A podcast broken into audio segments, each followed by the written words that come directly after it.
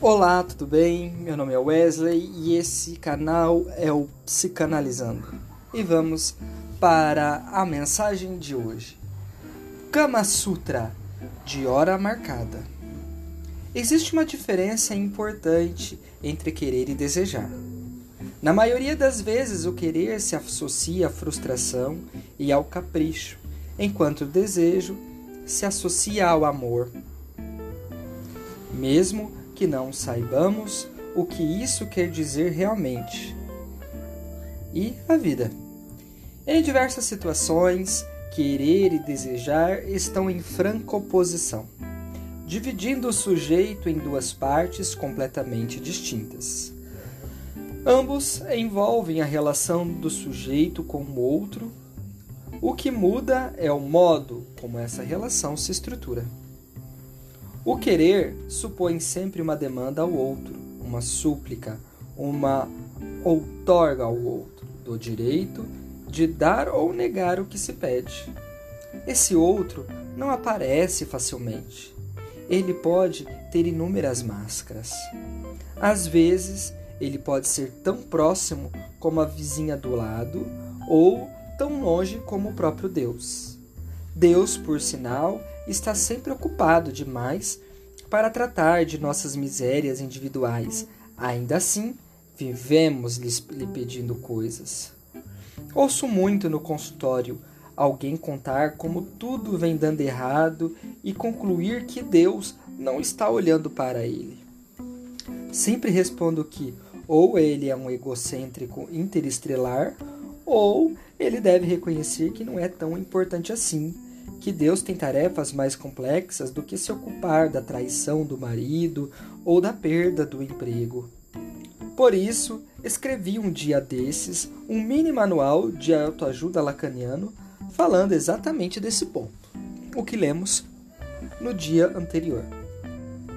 Já desejar é algo mais libertador. O verdadeiro desejo prescinde de sua realização, até mesmo porque, se fosse possível alcançar aquilo que desejamos, correríamos o risco de matar o desejo.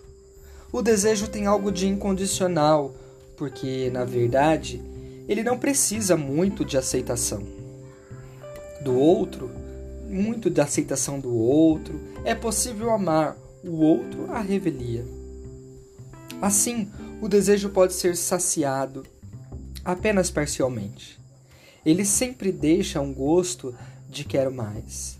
É uma falta a ser que lança uma promessa para o futuro, mais ou menos como no dia em que nos aprontamos para uma saída romântica mais tarde.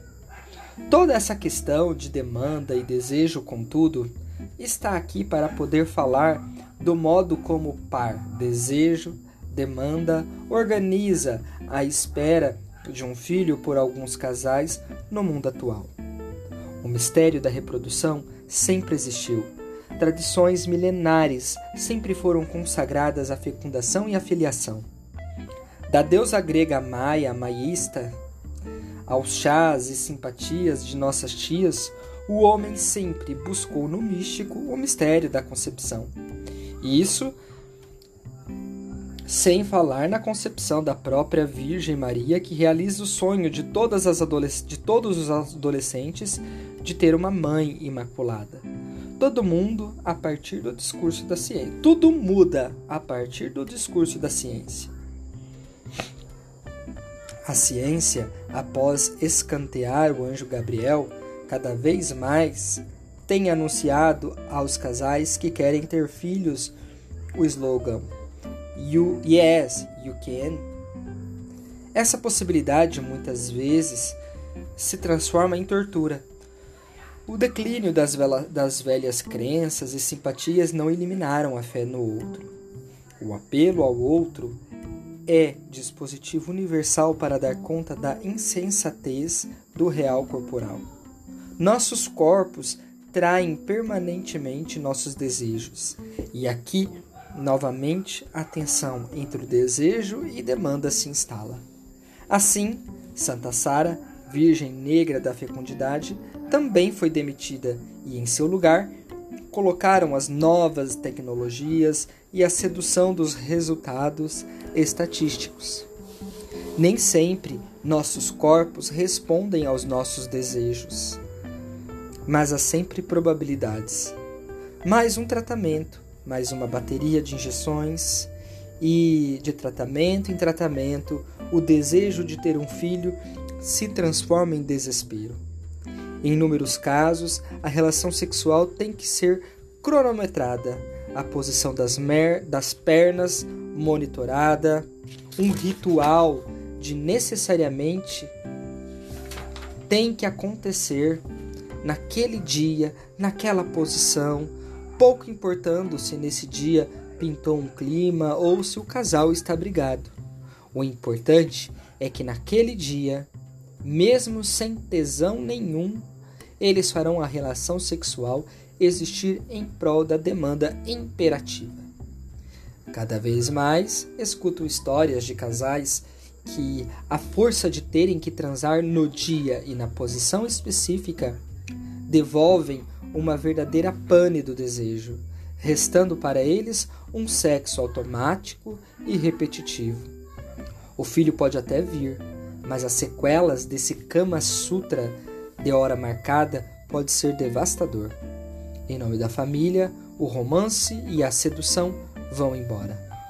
Não sou muito de dar conselhos, mas, com certeza, se os casais são capazes de gastar verdadeiras fortunas em tratamentos de fecundação, sugiro que eles incluam no orçamento os custos de um ou dois dias de folga nos períodos férteis.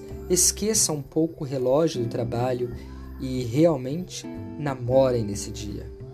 Assistam um filme, bebam um vinho, vão para uma pousada. Tudo isso não custa mais do que um pequeno percentual do que se gasta em um processo de fertilização assistida. Em suma, não levem um médico para a cama de vocês. Até amanhã.